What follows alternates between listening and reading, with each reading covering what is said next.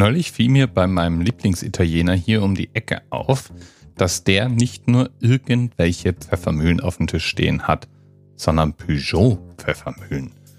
Und das fand ich jetzt zunächst mal seltsam, weil Peugeot ist für mich ja eigentlich ein Automobilhersteller. Und zwar sogar die älteste immer noch produzierende Automarke. Aber Autos sind nicht die einzigen Produkte, die Peugeot herstellt.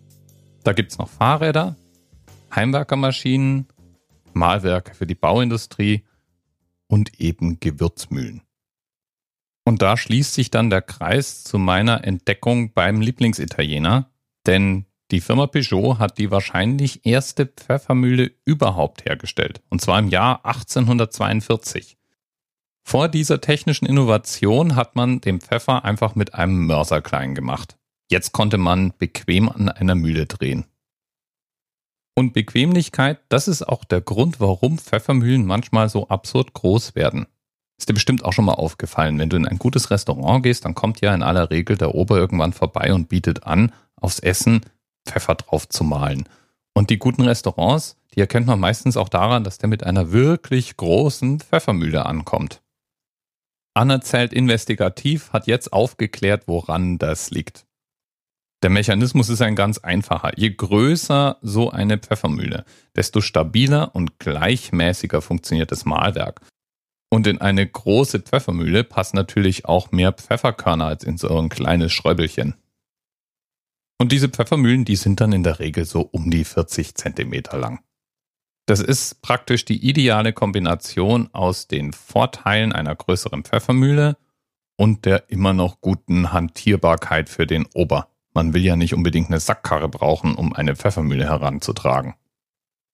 Aber für den Themenanker der heutigen Sendung wird auch eine Sackkarre nicht gereicht haben. Da wird es wohl eher ein Gabelstapler gewesen sein. Denn im Jahr 2014 haben Studenten eines Colleges in Kanada die größte Pfeffermühle der Welt erstellt. Und die war 4,98 Meter hoch und im Durchmesser 43,1 Zentimeter. Also im Durchmesser ungefähr so viel, wie die guten Pfeffermühlen im Italiener um die Ecke lang sind. Die Mühle ist voll funktionsfähig, komplett befüllt. Da bietet sie ungefähr zweieinhalb Millionen Pfefferkörnern Platz. Da kann man, und das ist dann wiederum der Vorteil, echt lang Pfeffer mahlen.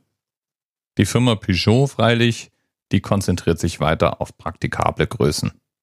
Dafür hält sie dann mit den Preisen ganz gut mit die sind dann doch eher stolz. So eine 40 Zentimeter Pfeffermühle in Schwarz, die kostet dann schon mal mindestens 40 Euro.